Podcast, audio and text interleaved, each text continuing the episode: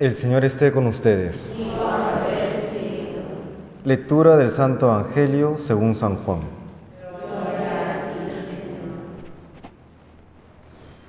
En aquel tiempo muchos discípulos de Jesús al oírlo dijeron, Este modo de hablar es duro, ¿quién puede hacerle caso?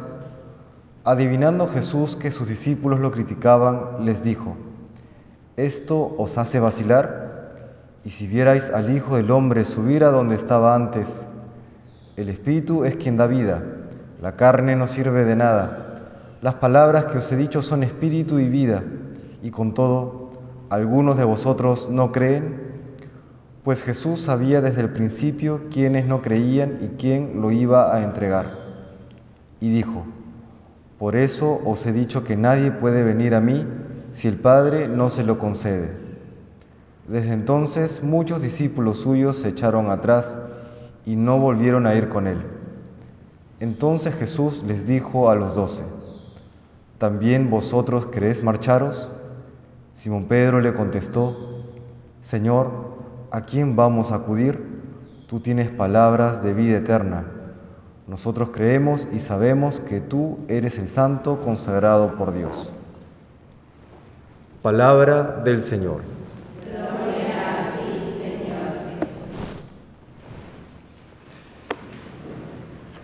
Se va llegando así a los últimos versículos del capítulo 6 del Evangelio según San Juan, que nos habla del pan de vida. Si recordamos, hacia finales de la semana pasada, comenzaba este Evangelio según San Juan y nos hablaba acerca de la multiplicación de los panes y cómo lo comenzaban a aclamar y cómo querían hacerlo rey. Y la gente en multitudes lo seguía, eran unos cinco mil hombres y ahora cuando Jesús habla en este anticipo de la Eucaristía, el que no come mi carne y no bebe mi sangre no tiene vida eterna, se encuentra ante esta reacción de algunos de sus discípulos. Qué duro este modo de hablar, ¿quién puede hacerle caso? Como diciéndole, parece chiflado, está loco, no lo entendemos, ¿qué es lo que nos quiere decir? y comienzan a abandonarle.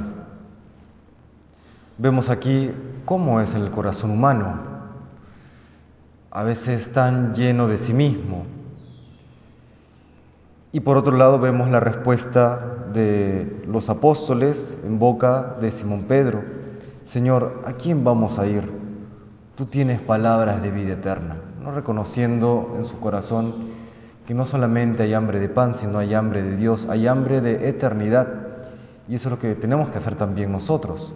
Pero tiene que haber para esto un giro en nuestras vidas, el pasar del egocentrismo al cristocentrismo, el saber que el criterio último no lo tengo yo, el criterio último lo tiene Dios y que Él da la vida eterna. Vida eterna no hay que entenderla solamente como aquella vida que está después de la muerte, sino vida eterna en el sentido eh, tomístico de eterno, eterno que no tiene principio, no tiene fin y que está siempre presente.